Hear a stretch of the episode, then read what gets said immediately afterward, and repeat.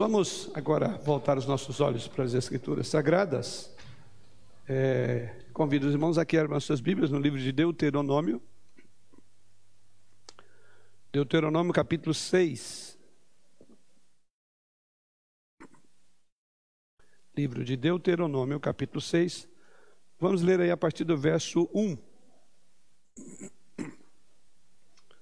Deuteronômio capítulo 6, a partir do verso 1. Nos diz assim o Senhor através da sua palavra. Estes, pois, são os mandamentos e os estatutos e os juízos que mandou o Senhor teu Deus se te ensinassem, para que os cumprisses na terra a que passas para a possuir, para que temas ao Senhor teu Deus e guardes todos os teus estatutos e mandamentos que eu te ordeno, tu e teu filho, e o filho de teu filho todos os dias da tua vida, e que teus dias sejam prolongados. Ouve, pois, ó Israel, e atenta em os cumprires, para que bem te suceda e muito te multipliques na terra que emana leite e mel, como te disse o Senhor, Deus de teus pais. Ouve, Israel, o Senhor nosso Deus é o único Senhor. Amarás, pois, o Senhor teu Deus de todo o teu coração, de toda a tua alma e de toda a tua força essas palavras que hoje te ordeno estarão no teu coração. Tu as inculcarás a teus filhos, e delas falarás assentado em tua casa, e andando pelo caminho, e ao deitar-te e ao levantar-te. Também as atarás como sinal na tua mão, e te serão por frontal entre os olhos, e as escreverás nos umbrais de tua casa e nas tuas portas. Até o verso de número 9. O apóstolo Pedro, escrevendo é, em, na sua primeira epístola, lá no capítulo 2, versículo 9, ele diz lá: Vós, porém, sois raça eleita, sacerdócio real. Essa foi uma das doutrinas que Martinho Lutero, como um dos e outros reformadores, mas particularmente a partir de Martinho Lutero, quando eclodiu a reforma do século XVI, recuperou para o cristianismo durante o período da reforma, o que foi assim intitulado sacerdócio de todos os santos, sacerdócio universal de todos os santos.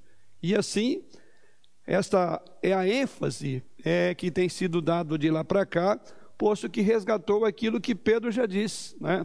Veja na expressão, vós, porém, sois raça eleita, sacerdócio real, é a afirmação do apóstolo Pedro, que é o sacerdote, é o exercício é, daqueles que é, como crentes, têm um livre acesso a Deus. Então, a ênfase no fato de que todos os crentes têm acesso à presença de Deus sem qualquer intermediário. Cada pessoa pode ser o seu próprio sacerdote, não havendo necessidade assim de que uma outra pessoa interponha entre Deus e você para falar com o próprio Pai. Porque Jesus Cristo, com a sua obra é, sacrificial, com o seu sacrifício, conquistou para todos nós, todos os crentes em Cristo Jesus, o sacerdócio do crente. Então hoje nós chegamos a Deus sem que haja intermediário como havia e continua havendo no romanismo. Então, isto é uma grande verdade, mas ela não é toda a verdade. Ou seja, o sacerdócio no Velho Testamento, lá, por exemplo, em Levítico capítulo 9, versículo 7, fala lá que ele poderia exercer o sacerdócio em benefício próprio e ele tinha, inclusive, que fazer isso. Ele tinha que, primeiramente, se preparar para ser devidamente aceito diante de Deus, para que depois ele pudesse representar aqueles que ele haveria de conduzir a Deus no seu sacerdócio. Então, esse é um aspecto do Antigo Testamento. Contudo, a ênfase principal do ministério sacerdotal é, em favor dos outros era a principal ênfase, mas não de si mesmo. Ou seja, nós temos o nosso próprio sacerdócio diante de Deus, conforme o texto de 1 Pedro lido ainda agora, né? Mas esse sacerdócio nós usamos não apenas para desfrutar da nossa relação com Deus, não apenas em benefício próprio o sacerdócio, mas nós sabemos que o sacerdote tinha um papel também de representar o povo diante de Deus ou trazer o Deus diante dos olhos do povo. Então ele tinha esse papel de fazer este, essa ligação entre as pessoas e o próprio Deus.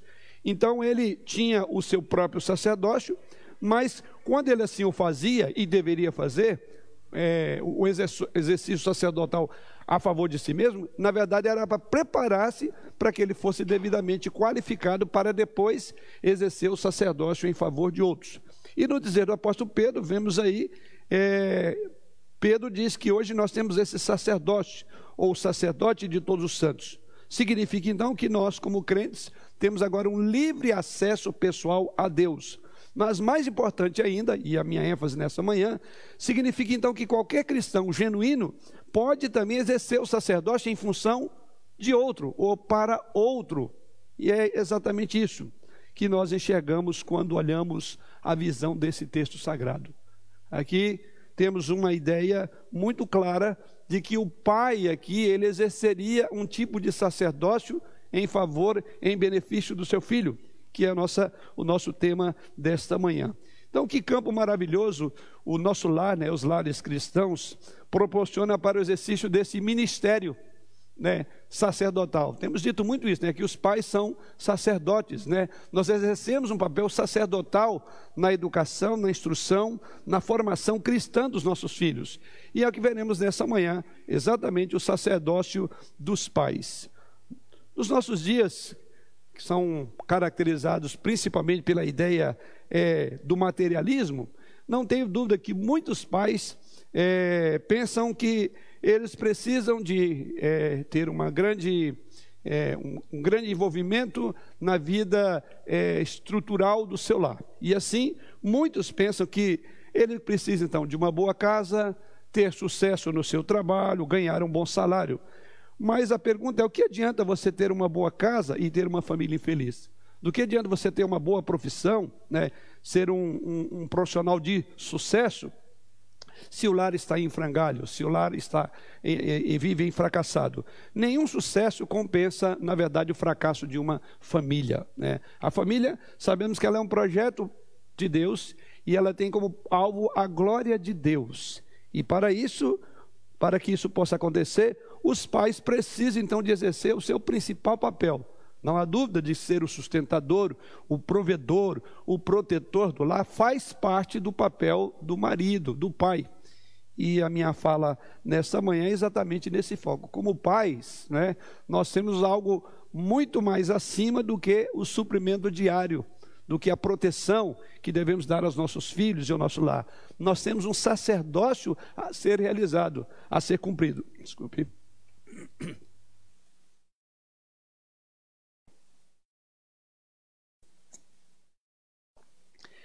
Nós temos esse sacerdócio a ser cumprido. A família, por ser um projeto de Deus, Deus estabeleceu então meios para que ela fosse é, suprida não só das necessidades físicas e materiais, mas a necessidade espiritual. E aí é onde se levanta o marido, né? Aí é onde se levanta o pai como este que deverá prover.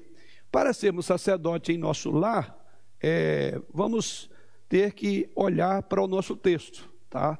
E aqui nós temos o nosso tema nesta manhã, como sacerdócio dos pais. Então, para ser sacerdotes do lar, a primeira coisa que precisamos ter, de, de fazer é apresentar Deus aos nossos filhos, que esse era um dos papéis, né? Se você olhar no culto litúrgico, né, ou no culto onde era, era o, o o dirigente litúrgico, o ministro, né? ou mesmo o próprio sacerdote, às vezes o sacerdote ele tinha dois, duas posições. Né? Uma é que ele voltava-se diante, para, diante do povo, e naquele momento, então, ele falava de Deus ao povo. E outros momentos ele dava as costas e falava com Deus, a favor do povo. Então, esses dois movimentos era, por assim dizer, o movimento que caracterizava o papel do sacerdote. Ou seja, enquanto olhando para o povo, qual era o propósito dele? De trazer o conhecimento de Deus, a revelação para que o povo de Deus soubesse, ok? E por outro lado, quando ele voltava-se para Deus, ali diante do sacrifício, ele então estava oferecendo o povo diante de Deus, oferecendo o sacrifício em nome do povo. Então, são esses dois movimentos importantes, tá? Ou seja, apresentar Deus ao povo e apresentar o povo a Deus. Eu quero então começar exatamente nesse movimento do sacerdote. Ou seja, ele era representante de Deus junto ao povo. e por outro lado, ele representava o povo junto a Deus. Vamos então ver esse primeiro movimento do sacerdote no nosso texto. O sacerdócio dos pais também utiliza dessas duas posições. Ou seja, como pais, nós somos chamados a apresentar Deus aos nossos filhos. Nós temos a responsabilidade de, com base na nossa relação com Deus, no conhecimento que temos de Deus, na revelação de Deus dada a nós através das Escrituras, nós temos um papel de apresentar Deus aos nossos filhos. E o significado então é exatamente esse. Devemos fazer isto. E como podemos apresentar ou representar Deus diante dos nossos filhos? Nós fazemos isso através do exemplo, fazemos isso através do ensino, fazemos isso através da realização do culto doméstico e nas mais variadas formas que nós podemos apresentar Deus aos nossos filhos. Aliás, o texto sagrado vai falar sobre isso. Dentro em pouco vamos entrar no próprio texto. Em segundo lugar, os pais também são chamados a apresentar os filhos a Deus, e eles realizam isso principalmente a partir do ministério da oração, quando eles levam os seus filhos diante de Deus, conforme vemos o próprio Jó, que fazia isso, diz lá, continuamente, diariamente. O texto de Deuteronômio, que temos diante dos nossos olhos, ele oferece então uma boa orientação para esse pai sacerdote em relação ao filho. E aqui ele esboça três pontos básicos para a sua tarefa de apresentar Deus aos seus filhos. E o primeiro deles é que os pais devem apresentar Deus aos filhos através do exemplo. É exatamente isso que vemos. Observe bem verso de número 12. Não, desculpe, versos 4 e 5. Ah, nos diz assim: Ouve Israel, o Senhor, o nosso Deus, é o único Deus. Amarás, pois, o Senhor teu Deus de todo o teu coração, de toda a tua alma e de toda a tua força. Então veja, aqui os pais, eles apresentam Deus aos filhos, né, através do exemplo. Por que encontramos essa ideia no texto? A primeira palavra aqui é a quem? No texto sagrado. Aos pais, tá? O primeiro papel, a primeira responsabilidade do sacerdote era o quê? a sua relação com Deus. Ele tinha que exercer o sacerdócio a, a, para si mesmo. Se ele não fosse recebido diante de Deus, ele não poderia representar Deus diante do povo. Então ele tinha que olhar para si mesmo. E por isso então que ele tinha toda uma prescrição veterotestamentária em que ele tinha que cumprir uma série de preceitos, né, para que ele não pudesse ser, inclusive, é, morto na presença de Deus. E alguns morriam por estarem inadequados. Então, a primeira coisa é o exemplo do sacerdote. Quer dizer, o sacerdote não poderia fazer expiação pelo pecado do povo se antes ele não fizesse pelo dele mesmo. O sacerdote não poderia convocar o povo a uma aproximação com Deus se ele próprio estivesse longe de Deus. Então, a primeira forma de nós fazermos isso, como diz o texto aí, ouve Israel, o Senhor nosso Deus, é o único Senhor. E qual é o papel seu então? Ele diz aí: amarás, pois, o Senhor teu Deus, de todo o teu coração, de toda a tua alma e de toda a tua força. Ele deveria então ser um exemplo de vida, de oração, o pai deve ser um exemplo de frequência aos trabalhos, à contribuição, e no dizer do apóstolo Paulo em 1 Timóteo 4,12, na palavra, no procedimento, não é isso que Paulo diz lá? Um líder, né? e o pai é um líder no seu lar, e aqui nós estamos trabalhando a figura do sacerdote, posto que a figura que encontramos por trás desse contexto, ou por trás dessa imagem do pai que deveria apresentar Deus aos filhos. Então, a confissão de fé judaica ortodoxa, ela era chamada de Shema. É o termo hebraico que significa ouvir. E onde é que ela está? Está exatamente no texto que lemos, verso de número 4. Ouve Israel, o Senhor nosso Deus é o único Senhor. Aqui está uma confissão. Ela era recitada, como até hoje, todas as manhãs e no final de cada dia pelos judeus é, devotos. É, no mundo inteiro, e a declaração deles, que esse esquema é Jeová Elohim, Jeová é o único Senhor. Jeová Elohim, Jeová é o único Senhor. Isso é regra. Isso nós vamos ver, inclusive, Jesus Cristo falando sobre essa questão lá em Mateus capítulo 22, verso 37, Mar... 37, 38, Marcos 12, verso 29, verso 30, Lucas 10, verso 27. Ou seja, essa convicção era tão importante que os meninos judeus nos lares ortodoxos, eles deveriam aprendê-la assim que começavam a falar. Então, assim que eles começavam a, a falar, as palavras primeiras que eles aprendiam, né? Papai e mamãe. Mas é Jeová Elohim, Jeová é o único Senhor. É, é, o Shema, tá? É uma confissão judaica importantíssima. E os judeus hoje continuam com o mesmo princípio. Essa conhecida passagem aqui da Escritura, que temos diante de nós, ela introduz então uma série de instruções para os pais. Mas a primeira coisa é esta: Jeová Elohim, Jeová é o Senhor. A primeira coisa, ou seja, antes de você entrar na presença de Deus, saiba que Ele é Senhor. Ele tem domínio sobre você.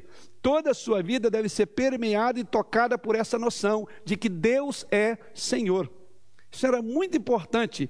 E essa é a primeira coisa. O pai, ele tem que apresentar Deus ao filho através do exemplo. Um exemplo de que Deus é Jeová Elohim, Jeová é meu Senhor. Porque os filhos copiarão o exemplo desses pais. Porque é o contexto da nossa passagem no texto sagrado. Então, essa conhecida passagem ela introduz esses pontos, né? Note que ela inicia descrevendo a atitude que os pais devem ter para com Deus, ou seja, o Senhor sabia, né? Falando é, daquilo que, que, se faltasse o fundamento principal da educação, que é o amor a Deus, um amor genuíno para com Deus, nenhum dos pais poderiam instruir os filhos se eles mesmos não compreendessem que Jeová Elohim, Jeová é o Senhor. Esse é o, é o, ponto importante. O ponto de partida, a base do sacerdócio ou do sacerdócio dos pais é o amor e devoção a Deus. Por isso que começa com esse esquema. Ok? Os pais que realmente desejem, desejam que os seus filhos conheçam de fato a Deus, eles próprios devem cultivar é, esse relacionamento de que Jeová é o meu Senhor. Ele é é, é, é, que os filhos não tenham dúvida de quem é que está no trono do coração do pai. Isso é exemplo, então é o nosso primeiro tópico, né? Ele é o Senhor. Os pais têm que ter isso em mente. Em primeiro lugar, implica isso é que os pais devem ter uma vida de comunhão com o Senhor através da oração e das Escrituras. Sabemos hoje, irmãos, que nem toda instrução moral do mundo, nem qualquer disciplina, por mais firme que ela seja, nem uma boa é, instrução religiosa, nem a frequência aos cultos domésticos, aos cultos é, da igreja, é, poderá compensar a falta de comunhão e oração na vida dos pais. Porque você pode ser um, um, religioso praticante no cristianismo. A gente fala muito, né, de outros movimentos que são que igrejas que têm uma mera religiosidade, como se esse assunto estivesse muito longe de nós. Na verdade, todas essas disciplinas espirituais, todas essas práticas é, religiosas, elas não nos servem de nada se nós não, não compreendemos o Shema. Jeová Elohim, Jeová é o único Senhor. Caracteriza isso. Da mesma forma como deveria ser inculcado na criança as primeiras palavras que ela deveria aprender, não só decorar, mas quando ela decorava, ela ia crescendo e vendo que o papai realmente crê que Jeová Elohim, Jeová é o Senhor. Ele é o Senhor. Então, esse é o ponto fundamental. Pais precisam de ter profunda comunhão com seus filhos, pois é principalmente através da oração que nós passamos da esfera da teoria para a prática. É ali onde nós vamos realmente mostrar para os nossos filhos que Deus é Senhor ouve Israel, entenda isso. É como se ele dissesse: se você não entender esse primeiro passo, eu não vou é, colocar sobre você as suas responsabilidades. Enquanto você não entender que Deus é Senhor da sua vida, você não estará pronto para ensinar os seus filhos que eles tenham Deus como centro da sua atenção. Como esperamos nós convencer os nossos filhos de que Deus é importante para nós, se nós não dedicamos o melhor do nosso tempo a Ele? se nós não dedicamos o melhor da nossa saúde para Ele, se nós não dedicamos o melhor dos nossos recursos para Ele, se nós não dedicamos o melhor da nossa, do nosso tempo para Ele. Então, os filhos precisam entender isso, né? É que de fato Deus é Senhor da nossa vida. Que à medida que assim o fizermos, eu creio que dispensará até muitas palavras, porque, como diz o ditado, gestos falam o quê? Mais alto do que as palavras. Então, esse é o ponto que nos chama a atenção. Não há como convencer os nossos filhos de que Deus é prioridade da nossa vida se não dedicamos o melhor da nossa vida a Deus. Como podemos alegar que amamos a Deus quando nós temos muito pouca presença, muito pouco tempo na presença de Deus. É bom lembrar quando olhamos as Escrituras Sagradas, aliás, e no curso da própria história da igreja, nós veremos ali que os grandes homens de Deus foram homens de oração. Os grandes homens de Deus, todos, 100% foram homens de oração. Poderia citar aqui o próprio Moisés, Elias, Neemias, Daniel, os próprios apóstolos. O homem de Deus é necessariamente um grande homem de oração. Aliás, as duas coisas estão intimamente ligadas. Não há como ser grande homem de Deus se não você, se você não tiver uma profunda intimidade com Deus, né? Que foi que os discípulos pediram a Jesus que ele lhes ensinasse? E olha que os discípulos viram coisas portentosas, milagres extraordinários na, na, na, em todo o período de Jesus Cristo, é, ou quando estiveram com Jesus Cristo. O que, que eles pediram? Eles pediram Jesus Cristo para ensinar a expelir demônios, a erguer os enfermos do seu leito de dor. Eles pediram para que Jesus Cristo ensinasse como acalmar uma tempestade, como transformar água em vinho, como operar, milagres. Não. O que eles pediram a Jesus Cristo? Isto, Senhor, diz lá, ensina-nos a orar. Ou seja, os próprios apóstolos não pediram nenhum desses sinais. Eu creio que hoje muitos estariam atrás dele. Me ensina como é que faz uma cura, não é? Porque é isso que essas pessoas andam atrás.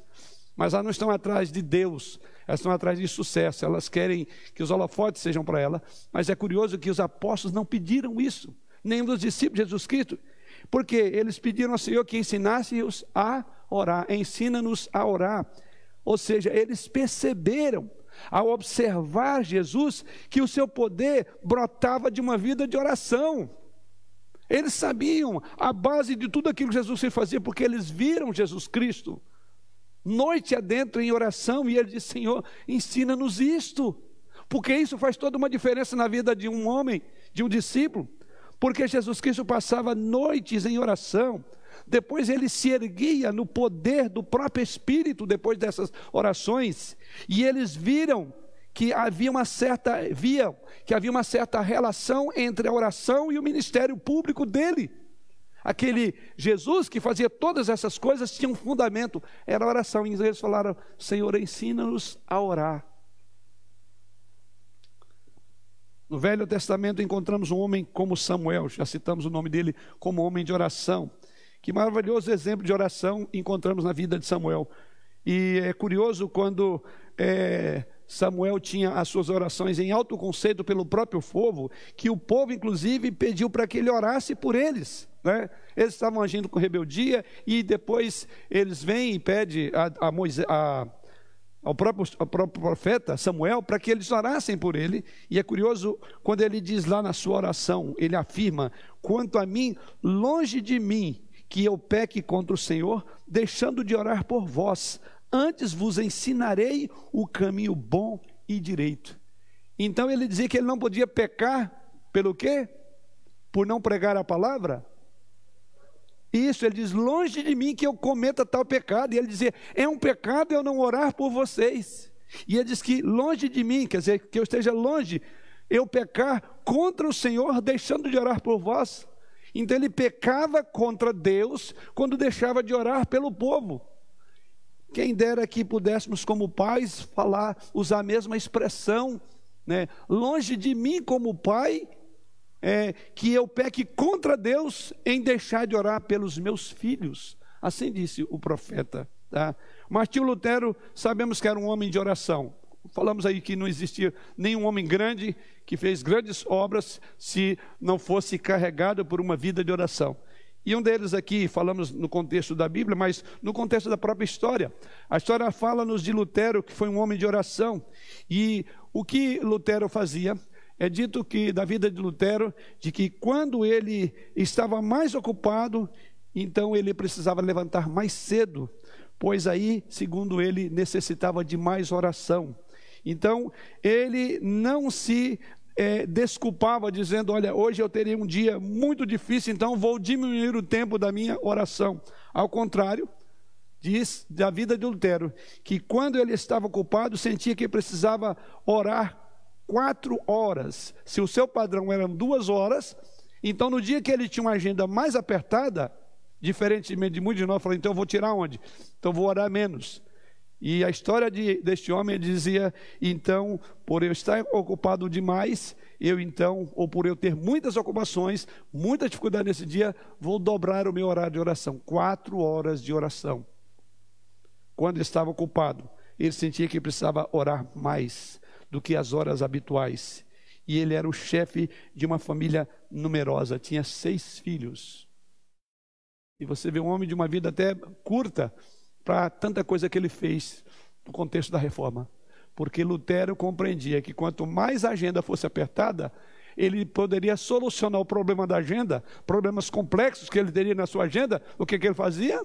Então, quando eu trabalhar o problema, eu já começo falando com Deus, porque ele encontrava na oração a resposta para aqueles problemas. Então, aquele tempo que ele demandaria em lidar com aquele problema durante o dia, ele, poupa, ele ganhava tempo como? Demandando mais tempo na oração. Se você quer que a sua agenda você consiga concluí-la no curso do dia e você vê que a sua agenda está apertada, comece expandindo o tempo na agenda com Deus, porque ali você encontrará a resposta para os problemas complexos que você enfrentará no decurso do próprio dia. É assim que Lutero fazia. Sim, Daniel.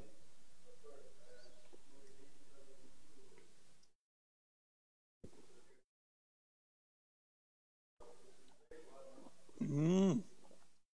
Sim, lá no capítulo 1, não é? Sim, que diz que ele levantava.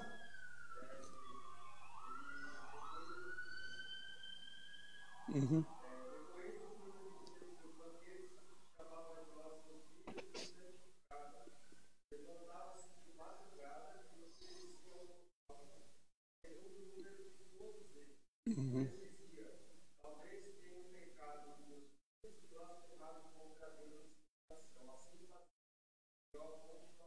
Isto. Onde é que Lutero aprendeu é antecipar os problemas do, nas orações? O próprio Jó disse que antes mesmo, né? Talvez os meus filhos cometeram alguma coisa durante o dia, então eu vou me antecipar e orar por eles. Diz que ele fazia isso continuamente. E assim nós veremos que todos os grandes desafios que os grandes homens de Deus enfrentaram, não fizeram sem que antes tivesse grande tempo de Deus, com Deus em oração. É exatamente isso que condiz. Falamos do próprio Martim Lutero, personagens bíblicos, como citado pelos irmãos. A, a, disse que a rainha da Inglaterra é, tremia quando John, John Knox, que foi também um dos reformadores, John Knox se ajoelhava para orar, porque as suas orações, segundo a história, continham tal poder que toda a Escócia foi despertada com a oração desse homem e ficou muito caracterizada a oração em que ele tinha um refrão, uma expressão que caracterizava suas orações: é Senhor, dá-me a Escócia, senão eu morro.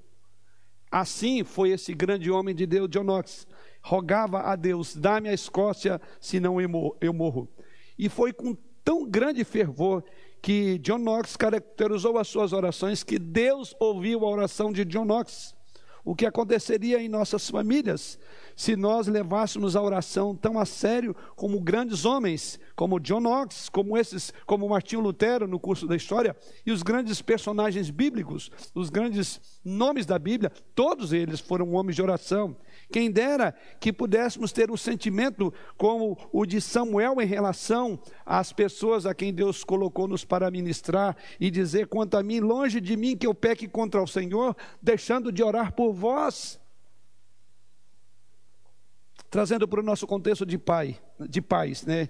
Então, nós como pais deveremos saber é, apresentar Deus aos nossos filhos de uma maneira natural. Esse é o nosso primeiro tópico. Qual é a primeira maneira natural de nós apresentarmos nosso Deus aos nossos filhos? Através do nosso exemplo.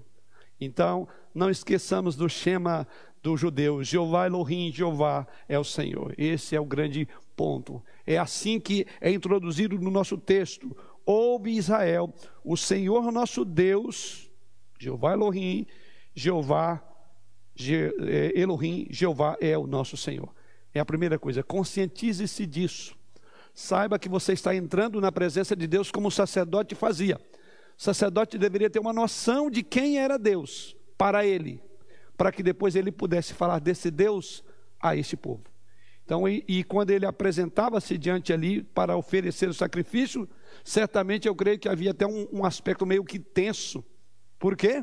Porque se ele não estivesse devidamente é, seguindo os preceitos, ele poderia ser morto, não é isso? Então ele tinha consciência de estar na presença de Deus. Então, e como ele então testemunhava disso ao povo? Pela própria experiência dele.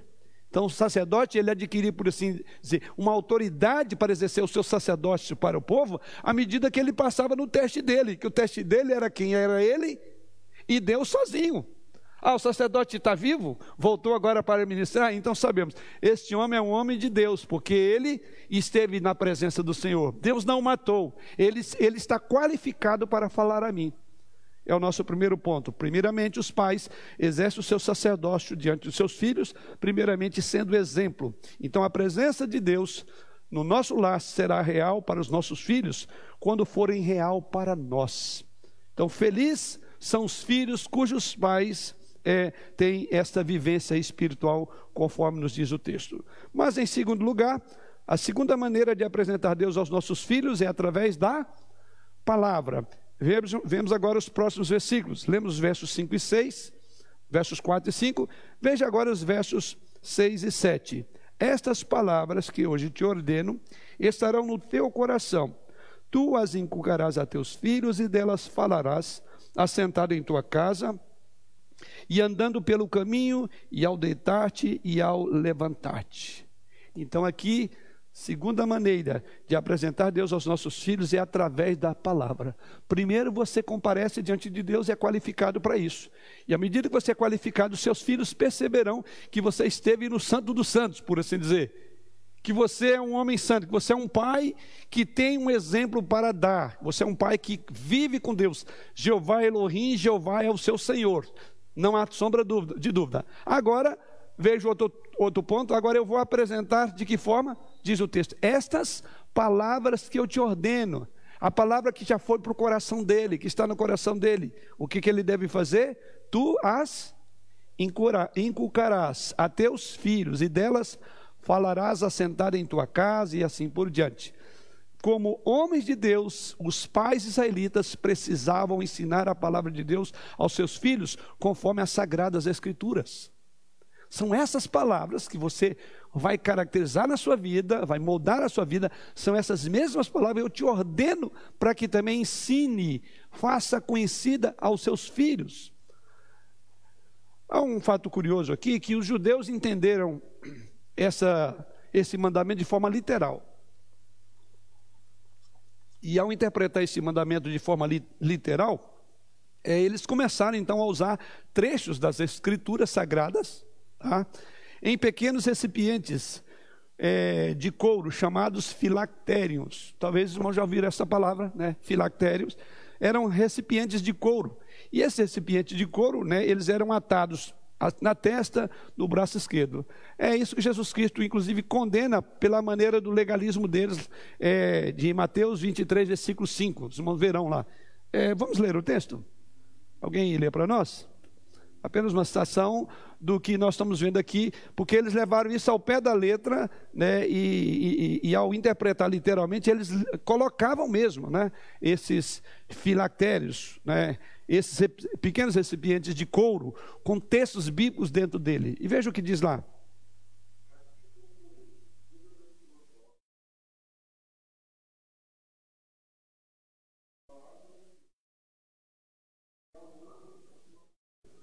Ah, sim. Você pode vir aqui, que tem alguns irmãos para acompanhar em casa lá, para que os irmãos que estão nos acompanhando aí possam ouvir a leitura do texto. Ok?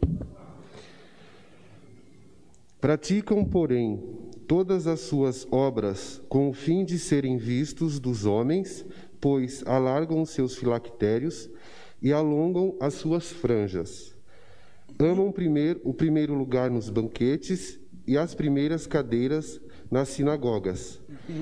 Ou seja, Jesus Cristo está condenando aí é que eles usavam desse expediente, desse artifício, para dizer que eles eram espirituais. Eles, na verdade, o primeiro tópico nós abordamos que eles não tinham um exemplo para dar, mas eles carregavam os seus filactérios, a fim de quê? De, de, de serem vistos pelas pessoas, dizendo: olha, aquela pessoa é muito espiritual, porque ela carrega o seu filactério.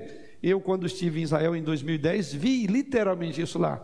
É curioso que até hoje né, eles chegam lá perto do muro é, é, das lamentações, o muro ali de Jerusalém, e você vê cada um com uma roupagem é, bastante. É, existe uma religiosidade vazia muito grande ali, você percebe, né? Certamente não vou julgar o coração de cada um, mas visivelmente você eu, quando eu olhava ali, eu quase que me reportava à época de Jesus e lembrei desse texto. Falei, interessante. Então, são uma, umas, umas, umas fitas de couro de dois, três metros, e eles começam, eles passam nesse dedo aqui e vão enrolando assim, ó, aquela fita preta de couro, couro, e vem aqui, e ao final aqui você vê um negócio de couro também, né? E ali tem textos, e eles pegam aquilo ali e fica assim, ó, lá no, no muro, e vai lendo, e decorando, e cantando aquilo, é o tempo todo. Quando não está aqui, eles passam ela, ela vem para cá, para a testa, exatamente aqui. Então, ah, só voltando ao nosso contexto, né?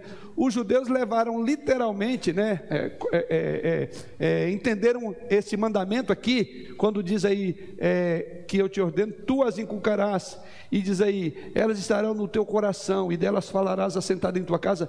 Então, eles compreenderam, ou levaram a literalidade do texto, ao ponto de fazer esses filactérios, mas no dizer do texto que o irmão leu aí, Jesus, aquilo tudo era a fim de ser visto como espirituais a palavra estava ali sendo falada, mas não estava no coração. O que Deus queria é que lá no coração, não na testa, né? mas lá na mente, não no braço, mas no peito, de fato você carregue a palavra de Deus. Você precisa ensinar a palavra de Deus aos seus filhos, no dizer do texto. Também eles afixavam no batente da porta, vocês veem aí que Deus fala nos umbrais, eles também colocavam esses filactérios, né? esses pequenos recipientes de couro em cima da porta, numa pequena caixa chamada mezuzá. É assim que eles usavam, tanto os filactérios como os mezuzá, ou seja, continham parte das escrituras então, cada ocupante da casa do judeu que tocava o mezuzá em sinal de reverência sempre que passava pela porta. Cada vez que eles passavam pela porta, eles tocavam o mezuzá. Era um sinal de que a casa deveria ser um santuário para o Senhor, que a casa deveria, de fato, ser o um lugar onde a palavra era amada, obedecida e ensinada. É até bonito isso. Não vamos entrar no mérito dessa questão, porque no método dela, o modo como faziam, a finalidade pela qual fazia, Jesus Cristo condena. Era a fim de mostrar a espiritualidade. Não podemos deixar de admirar o tamanho respeito em si é, pela palavra de Deus que esses judeus demonstravam naquela época e nos dias atuais. Mas a ênfase, creio que não é essa, a ênfase desse mandamento, conforme o próprio texto de Deuteronômio 11, 18 a 21, pelo menos de acordo com o texto de Deuteronômio 11, 18 a 21. Alguém lê para nós?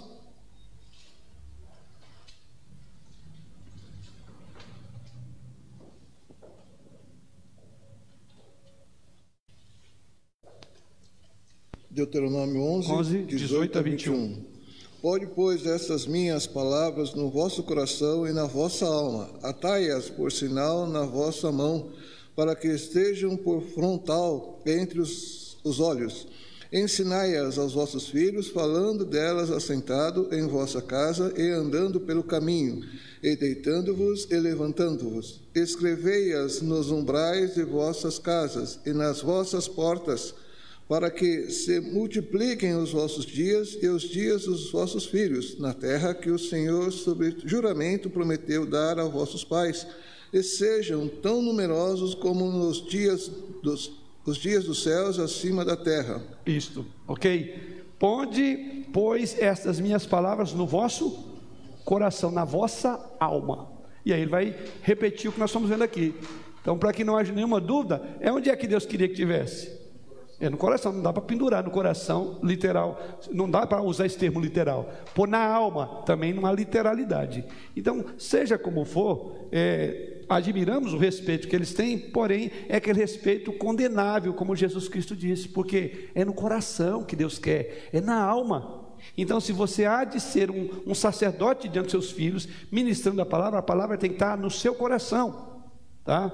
É, onde a Escritura deveria habitar. Ou seja, no entanto, o povo de Deus deve fazer do seu lar um lugar onde Deus habita. Então vamos agora trazer para a ideia não mais figurada, ou seja, usar essa ilustração do judeu para aplicar na vida dos nossos lares. As escrituras precisam ser honradas. Lembra como nós falamos aqui quando eles usavam o mezuzá, que era um sinal de reverência eles tocavam naquela, naquela na porta, no umbral, era tocada ali e entrava de, com aquela ideia de que a palavra, ali naquela casa a palavra seria amada, ali naquela casa a palavra seria obedecida, a palavra seria ensinada.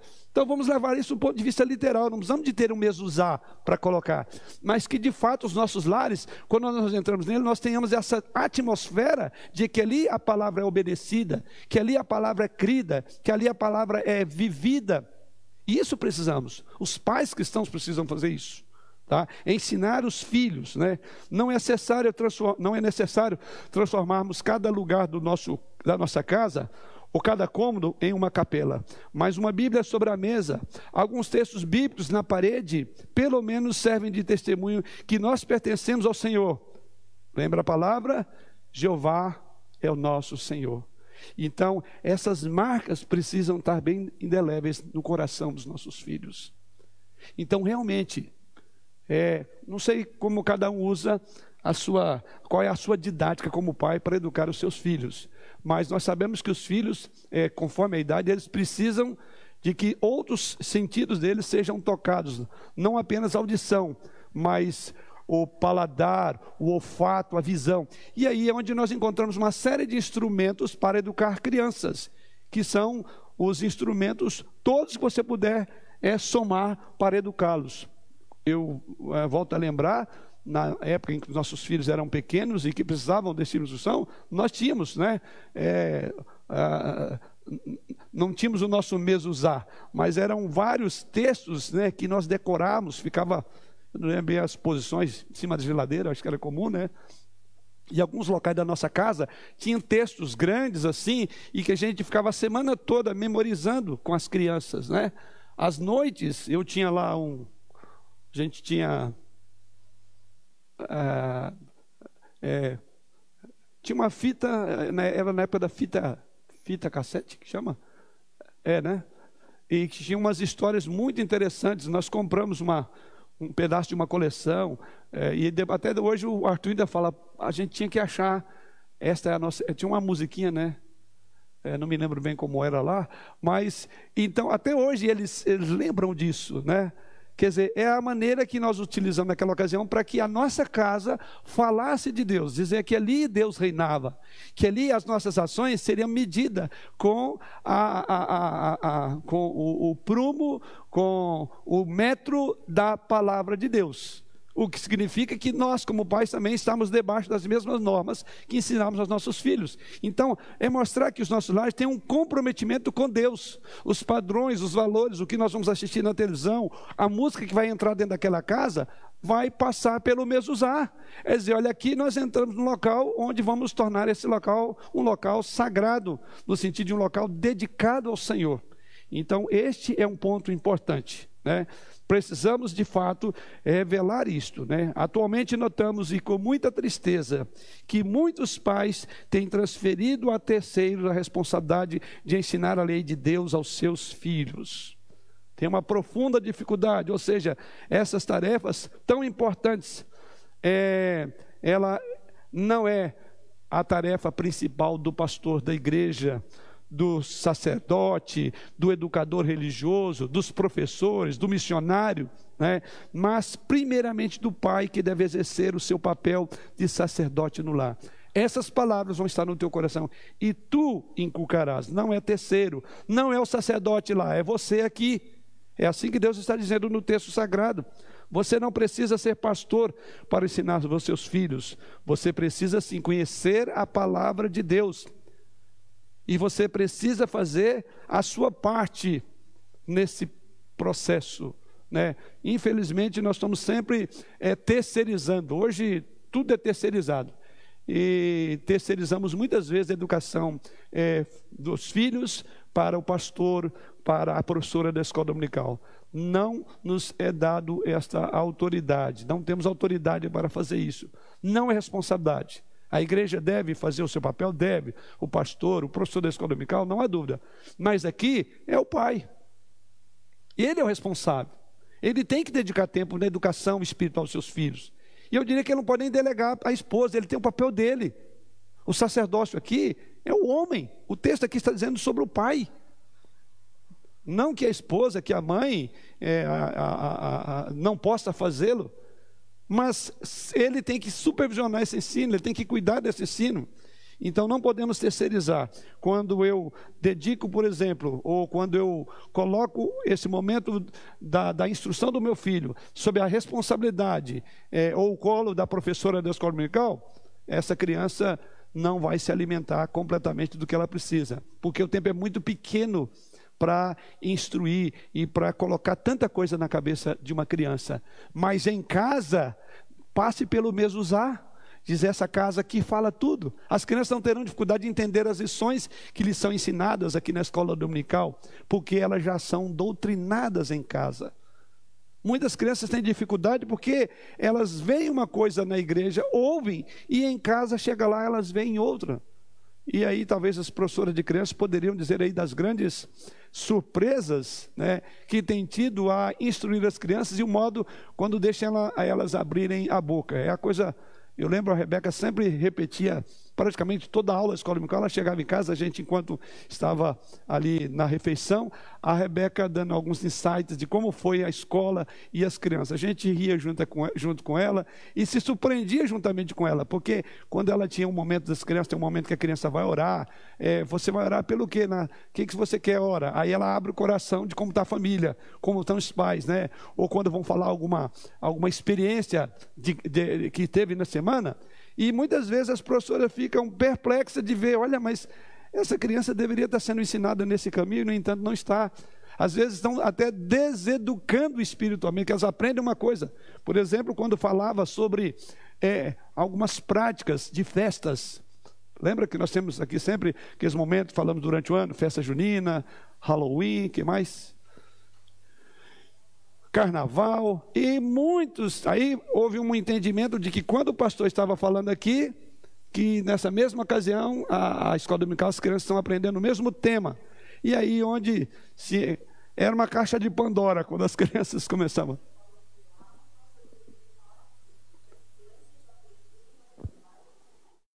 Uhum.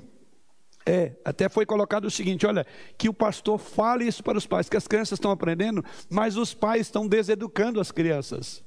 Então houve um entendimento na, na, no contexto da escola bíblica dominical, na, na reunião de pais e de, de, professores e diretoria, que era importante que o pastor também falasse sobre isso, porque as crianças estavam aprendendo uma coisa, mas chegava em casa vivia outra. E muitas crianças, aquele jeito natural, né? Na semana que antecipava a festa junina, ou até depois dela, ah, mas minha mãe fez um vestidinho lá de não sei o quê, me pôs o chapeuzinho de palha, e aí vem todos esses jeitos e trejeitos do mundo lá fora, as crianças estão fazendo. Porque a escola do meu filho diz que tem esse. Diz coisa nenhuma, me desculpe, é falta de Bíblia. Aqui os pais têm que dizer: essa casa é do Senhor. Os padrões e os valores e conduta cristã são diferentes, nós não somos iguais ao mundo. Ah, isso é cultura popular. Não, não é cultura popular, como se a cultura né, fosse acima do bem e do mal. Ela está contaminada pelo pecado. E qual é o papel da igreja? É restaurar a cultura. E como ela restaurará se ela vai na mesma linha de ação da cultura do mundo? Não há nenhum problema de festa Halloween, não há nenhum problema com relação à festa junina. É, é, um, é uma coisa da, da, da Como é que fala? É, é, havia outra expressão. É, é, uma delas é a cultura brasileira, né? Como se a gente tem que ensinar a nossa cultura. Então, é como se essa cultura tivesse uma vacina contra o pecado, né? Toda cultura precisa ser redimida. Não somos contra a cultura, nós precisamos restaurar a cultura. E como a igreja fará isso se ela se amolda aos padrões e aos valores? Como é, ensinar a criança que isso está errado, chega em casa, o pai e a mãe estimula, coloca roupinha, coloca os jeitos e trejeitos dessas festas. Foi aí onde falou: olha, é preciso que o pastor fale, é, ensinar os pais, porque os filhos sabem e os pais desconstroem o que está sendo aprendido. Esse foi o feedback que eu tive predominantemente dos professores que cuidam das crianças. Pais, nós precisamos não de ter um filactério, não mesuzar, mas o espírito o judeu captou. É bem verdade que, conforme colocamos, entendeu de forma literal, errada. Mas o espírito é curioso, olha, então é um local que você chegou aqui, você está num ambiente santo, um ambiente onde eu e meus, os meus filhos deveremos servir ao Senhor. Né? Como falamos, hoje é, os pais têm delegado essa responsabilidade a terceiros. A gente está falando aqui dessa educação, mas eu falo também da educação do lar, a, a, a educação secular. Os pais devem ter, devem ter ali, devem dar ali o seu feedback, a sua visão de tudo aquilo que os filhos estão aprendendo tem que ajudar os filhos a serem questionadores dos próprios livros.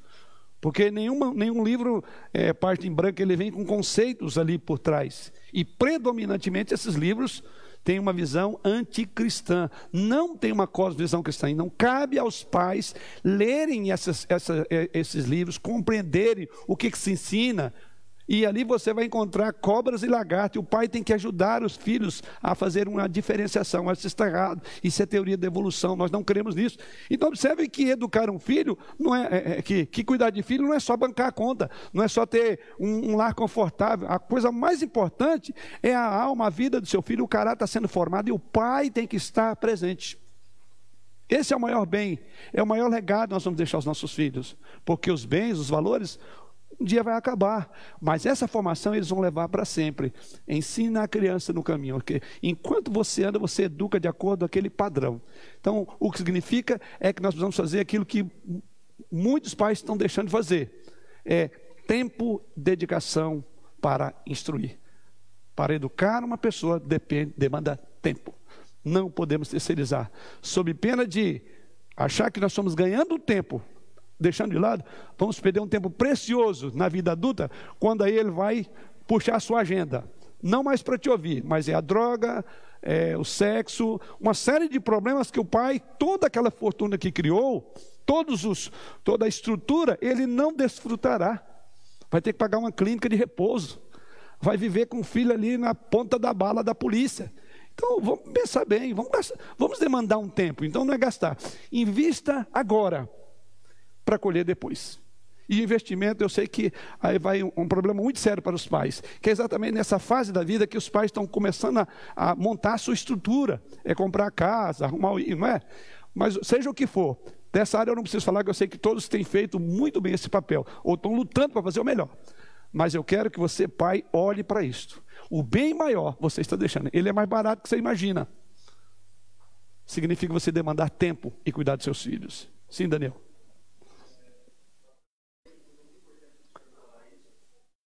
Acho que você. É. Quando quiser, já vão aproximando aqui do microfone que os irmãos vão participar. uhum. Ok. Bom, foi muito importante o senhor falar sobre essa questão, né, do, dos pais acompanharem o, inclusive o estudo dos filhos, né, o que eles têm aprendido. É, esses dias atrás eu fui ajudar meu irmãozinho, né, a fazer lição, né. E lá na apostila dele, lá, é, deu para perceber que a, escola, a apostila que, que foi dada a ele é bem tendenciosa, assim, porque ensina, fala sobre algumas culturas, é, só que ela bate muito na ênfase da questão do. Acho que é Olodum, não sei se é Olodum, é. Como é que é o nome? Tem uma cultura afro, cultura afro, só que para a religião do é, Espírito. isso, isso, mais voltado para o espiritismo. espiritismo. Então são bem tendenciosos. E ali acompanhando a lição com ele, eu fui vendo, eu fui folhando as páginas e eu falei, nossa, como eles querem inculcar né, isso na mente da criança, né? Uhum. Então, é realmente isso que o senhor falou, os pais têm que ficar de olho é, em cima, porque muitos lugares aí já estão querendo doutrinar o, os filhos, né? Uhum. Então, é só uma observação que... Sim, sim. É, e esse é um dos pontos, né? Se você for olhar sobre relacionamentos humanos, certamente os livros predominantemente vão falar sobre a tolerância, aceitar o outro diferente, não temos nenhuma dificuldade de, de entender que devemos aceitar, mas esse contexto que eu estou colocando é, é um outro, é um diferente que a Bíblia chama de pecado, e pecado se confessa e se abandona. Então, e, e é, é, é, isso, as crianças precisam de saber, porque, como o irmão colocou, é, todos os livros, todas as pessoas que escrevem, elas têm a sua própria cosmovisão. E a cosmovisão predominante de quem não é crente, ela é contra Deus. E o pai não pode simplesmente deixar, você não sabe, no silêncio, na calada da noite, ele está fazendo os seus exercícios, mas aquilo está começando a ser inculcado. Aí quando ele cresce, ele vai começar a discutir. Ah, mas acho que a igreja está errada, a igreja deveria aceitar isso. Não, eu não vejo nenhum problema nisso. Quer dizer, os pais precisam de fazer uma dosagem, o que implica de, demanda tempo. E isso nós terceirizamos. A, a escola faz. Eu não tenho tempo para olhar quando eu vejo, ah, na nossa época, quando tinha aqui os conselhos, conselhos de classe, pais e professores, né, pais e alunos, então a gente ia, Geralmente eu e minha esposa era, não éramos bem vistos. Primeiro pela postura nossa, dando as falas. Olha, está acontecendo isso, ok? A gente dava a nossa posição, ah, mas nos achavam, ou nos viam assim um pouco duros demais sobre disciplina, sobre, olha, nosso filho é assim, temos que fazer isso, e em casa temos feito isso. Muitos já se chocavam. A gente não se importava que a, a, a, nós vivemos a chamada contracultura cristã. A cultura cristã é contracultura, por entender que toda cultura ela precisa ser restaurada, ela precisa ser redimida. E a restauração e o redimir de uma cultura vem a partir de Jesus Cristo, da palavra de Deus. Então sempre defendemos isso nos momentos em que estamos juntos ali. Mas mais do que isso, é aquela questão de acompanhar o que está sendo ensinado na língua portuguesa, em ciência, em biologia. Não tem nada, é, é não tem nenhuma folha em branco aí, no sentido de que é, é, é, é neutro. Não existe neutralidade, não existe, gente. Um professor não é neutro quando dá uma aula, porque a sua cosmovisão vai fluir naquela hora. Alguma coisa do coração dele, as crenças e os valores de um professor são colocadas boca, fora, boca fora quando ele está dando aula de matemática, de, de ciência, de química, porque isso faz parte da sua vida, é o modo como você vê a vida. E lamentavelmente, se um cristão, um cristão não pode falar de Cristo, não pode pregar e tudo, né? Mas querem que o cristão não apresente uma cosmovisão. Então, um pastor, um professor cristão, ele tem uma cosmovisão. Ele não pode negar. Da mesma forma que o espírito dando aula, ele está dando aula, mas ele é um espírita, porque o que está por trás daquele professor é uma crença os valores, os padrões estão lá e, de qualquer forma, vai afetar diretamente o modo como ele lê a ciência, a matemática, a física e a química. Nada está em branco, tudo foi contaminado. E aí é onde o pai precisa de dar uma cosvisão dele, fazer com que o filho releia aquele livro na perspectiva cristã e dizer assim, assim, filho, mas não cremos nisso, porque a palavra aí entra é o nosso tópico. Ensina a palavra de Deus. Ensina ele a ser crítico da literatura que ele pega. Ensina ele a ser crítico do mundo, porque ele será um, mais um que vai na contracultura. Não é fácil. Dizer, olha, nós vivemos uma contracultura. A nossa cultura é outra. É uma cultura redimida. O que significa que todo lugar onde você tocar tem pecado, e em cada local daquele você vai apresentar uma leitura de como restaurar essa cultura. Isso é importante ensina. É, a educação religiosa que Deus é, ordena aqui que nós venhamos a dar aos nossos filhos, ela não é um brinquedo, ela deve ser um ensino então diligente. A palavra inculcar aqui é, quer dizer tornar penetrante, inculca a palavra, né? Trata-se então de um trabalho calmo, de ir adicionando a palavra de Deus à vida dos seus filhos a cada momento. Quando diz aí, assentando em tua casa e andando pelo caminho, ao deitar-te, ao levantar-te. Ou seja, a palavra de Deus se torna o ponto de referência para qualquer situação que surja no lar. A ideia de levantando, andando, ela é referência, ela é, é a, a, a chamada Deus é a nossa referência. que é uma vida tel-referente. Theos, Deus, referência. Toda a nossa vida ela tem que ter essa tel-referência. Tá? Através de quem? Da palavra. Jesus Cristo deve fazer morada no seio da família, de modo tão natural quanto a luz do sol penetra uma casa quando ela está com as suas janelas abertas. Deve ser algo natural.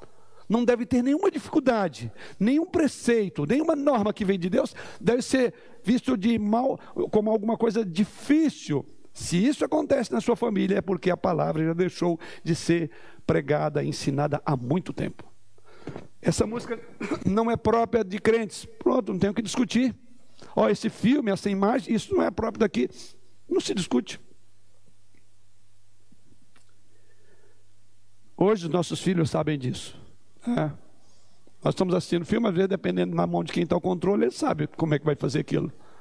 Que por mais que você pegue um filme, uma hora ou outra tem uma cena, alguma coisa picante ou uma violência, alguma coisa, é natural. Não precisa ver. Com quem tiver na mão, vai mudar aquela cena, vai correr ele, se você tem esse controle, né? Se não, muda o canal.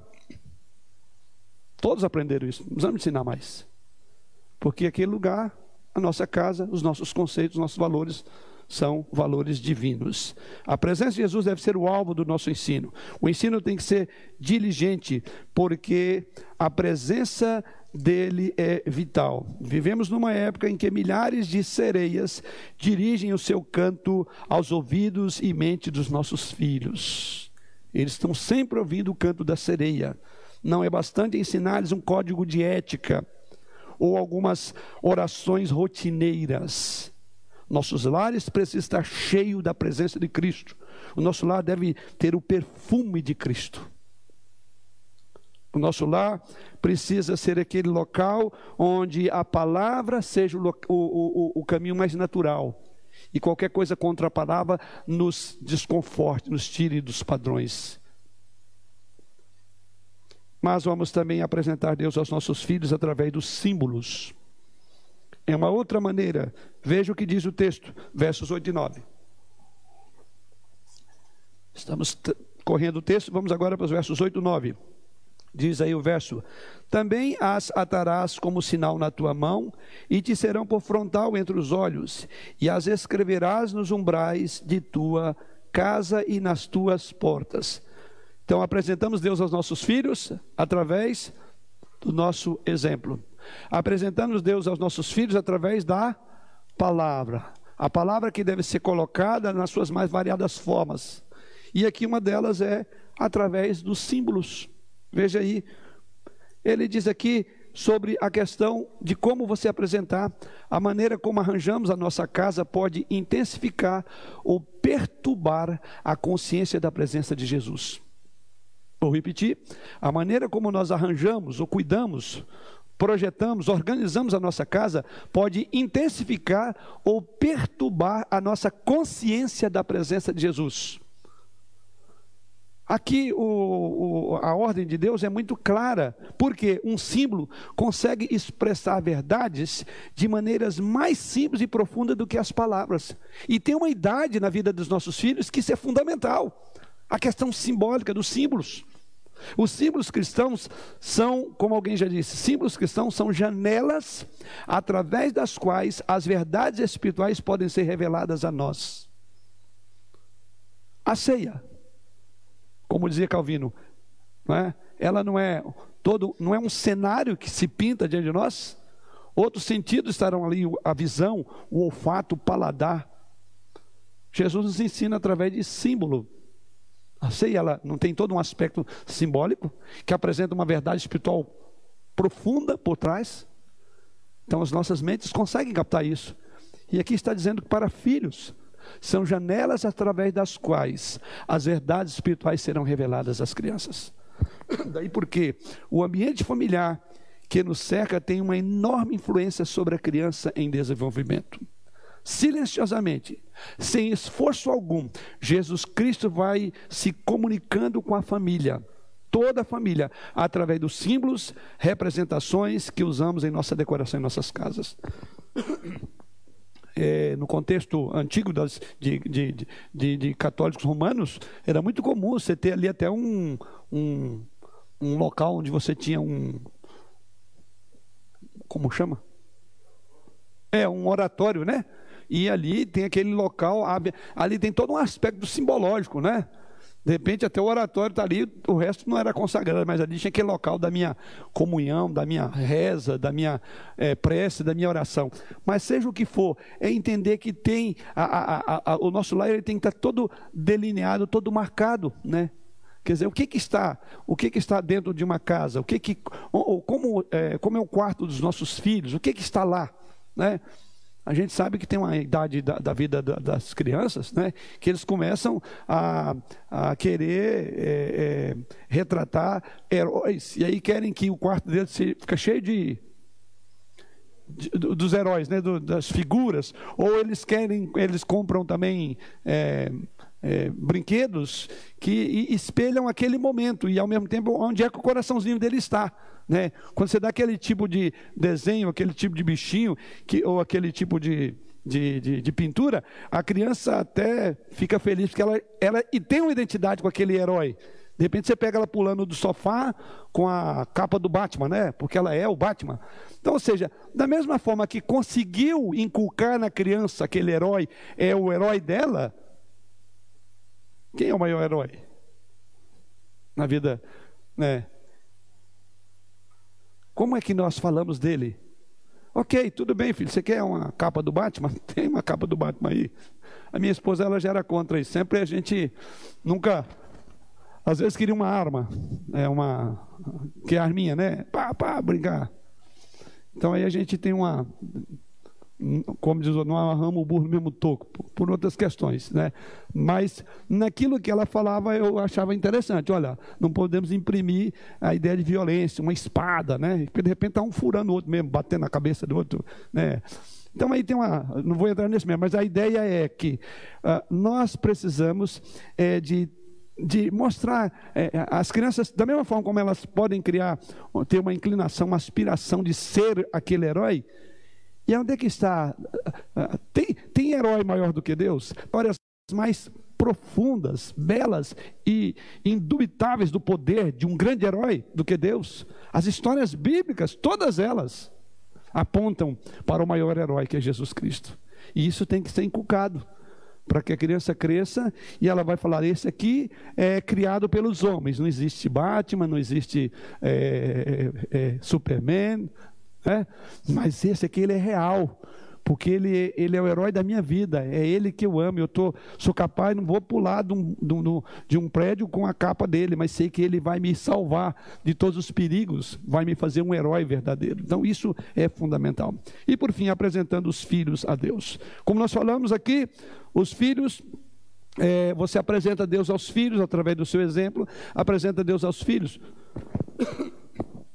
através da palavra e através dos símbolos. E agora, como é que nós apresentamos os filhos a Deus? O texto de Hebreus, capítulo 7, versículo 5, fala ali de, do papel de Jesus Cristo como nosso sumo sacerdote. Nesse caso, a obra dele é em direção a Deus agora. E indica a maneira fundamental como aquele sumo sacerdote haveria de representar o povo mediante Deus.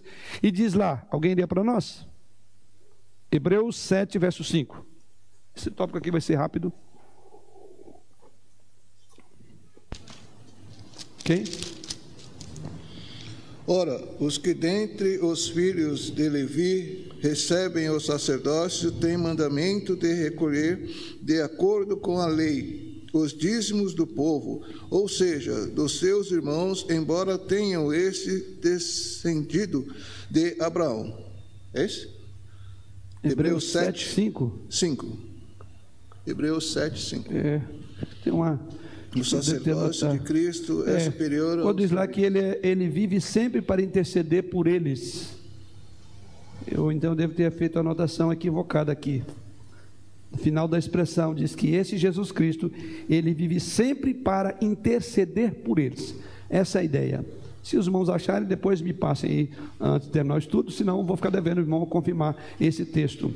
É, mas ao final ele diz lá, referindo-se à pessoa de Jesus Cristo, o sacerdócio de Cristo, e diz que esse, ele vive sempre para interceder por eles. Essa é a ideia aqui que eu quero chamar a atenção: que Jesus Cristo, no seu sacerdócio, ele vivia sempre para interceder. Que esse é o nosso tópico aqui, último, né, do nosso estudo. Hã? Então, leia aí, 25, 7, 25. Eu coloquei 7, 5, então os irmãos corrijam aí. 7, 25, João, por favor. Por isso também Isto. pode salvar totalmente os que por ele se chegam a Deus, Isto. vivendo sempre para interceder por eles. Isso, quer dizer, ele pode salvar e vivendo sempre para interceder por ele. Aqui está falando do papel do, do, do, do sacerdote diante de Deus. Agora é apresentar essas pessoas diante de Deus, vivendo sempre para interceder. Trazendo o nosso contexto, os pais aqui, eles vivem sempre para interceder pelos seus filhos diante de Deus. Em suas orações de intercessão, o pai sacerdote apresenta seus filhos a Deus. Certamente a oração em família, ela não é um simples hábito ou um bom hábito a ser cultivado, né? Ela é a condição essencial para a subsistência de uma família.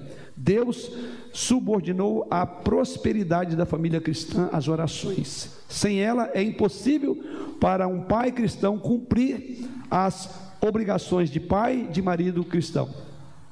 Mas as orações que ensinamos aos filhos é apenas parte do nosso sacerdócio. Mas o próprio sacerdote vive sempre para interceder. Então, nós não só educamos nossos filhos, ensinando-os a serem sacerdotes, orando a Deus, mas também nós vivemos a suplicar por eles, ou seja, as petições em favor da provisão, da, da, da, da proteção, é, devem ser um instrumento comum dos nossos, de nós pais. Aliás, nós carregamos nossos filhos muito mais no coração do que no braço, porque nós carregamos ele nas orações. Aonde sai, estão sendo cuidados, nós estamos orando a Deus, né? até mesmo que muitos ambientes, muitos locais onde nossos filhos eventualmente vão, talvez não tenhamos condição de estar lá, mas as orações vão chegar lá. Né? E essa tem sido, esse tem sido um instrumento poderosíssimo, viver sempre para interceder. Os pais têm que fazer isso. Aonde suas mãos não alcançam, aonde seus olhos não veem, a oração chegará lá. Ela vai chegar no seu filho. Não é à toa que a mãe de John Wesley orou por, pela conversão de seus filhos.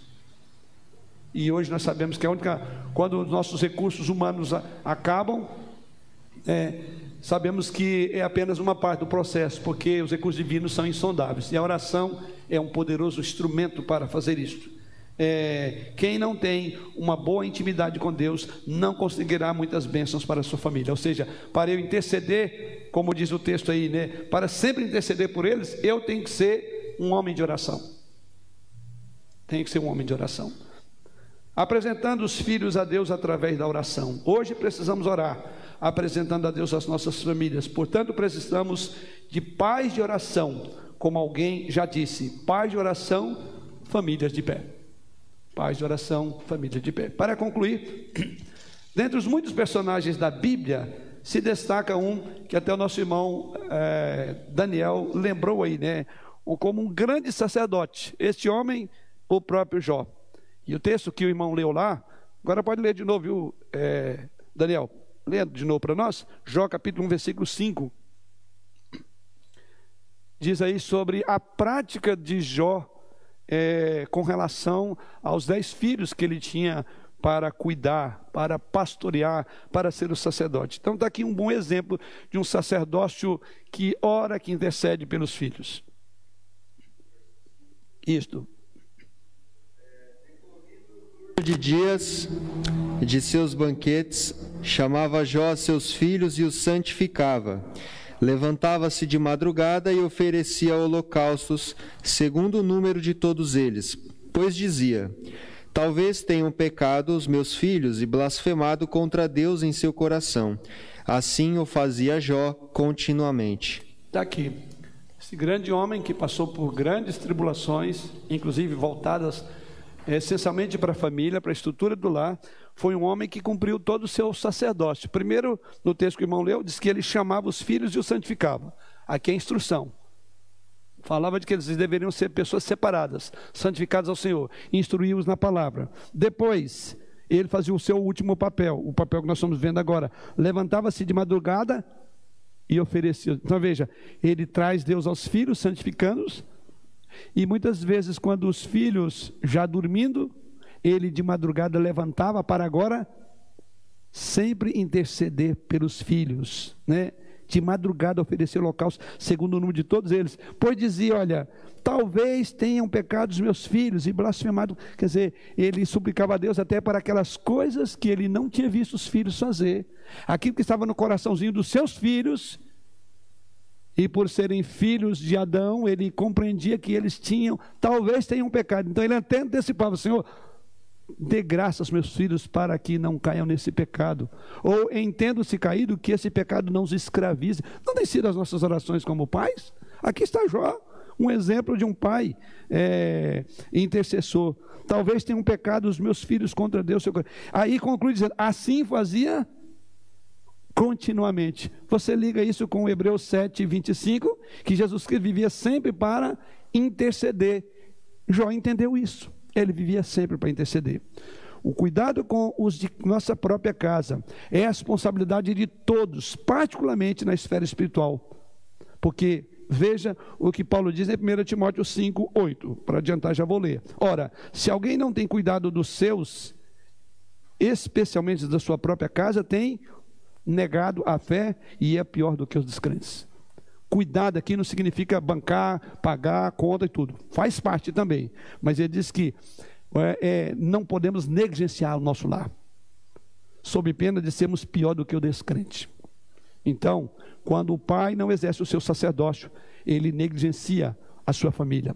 Ele entrega ela ao mundo, ao diabo. Para concluir, neste dia em que a nossa sociedade instituiu o Dia dos Pais, Lembre-se de que Deus colocou você, meu irmão, aqueles que aqui se encontram nessa manhã e aqueles que estão nos acompanhando aí pelas mídias. Deus instituiu esse dia e você deve lembrar que Deus colocou você como sacerdote de todos os dias no seu lar. É o seu papel a desempenhar. Então, querido pai, não seja negligente na função sacerdotal. Cuide de seus filhos. Ame a Deus para que seus filhos aprendam a amar a Deus da mesma forma como você ama. Ame-os por meio da disciplina, invista tempo neles, instrua na palavra, ensine-os a orar, ore por eles continuamente, ensine-os a amarem ao Senhor, amando primeiramente você ao Senhor. Ensine-os a serem amantes das Escrituras, amando primeiramente você as Escrituras sagradas. Não veja a função sacerdotal como carga, mas receba como um privilégio, como uma alegria, até mesmo porque no Antigo Testamento só havia uma tribo que é, dela poderia provir o sacerdote. Qual era? Levi. Eram todos levitas, eram sacerdotes? Não, todo sacerdote era um levita. Mas mesmo na tribo, na tribo era um, um privilégio. E hoje não é só a tribo de Levi, né? Hoje todo pai tem que exercer o sacerdócio, conforme vimos. Agindo assim, certamente você entregará a Deus uma herança sacerdotal. Que Deus abençoe os nossos pais, que nos abençoe no cumprimento desse dever, que ao mesmo tempo é um privilégio. Representar Deus ao, ao, aos seus filhos, apresentar Deus aos seus filhos e apresentar os seus filhos a Deus. As duas coisas mais extraordinárias que nós temos, né? O nosso Deus e a nossa herança, ou herança do Senhor. E a melhor maneira de fazê-lo é sendo exercendo um bom sacerdócio do Pai.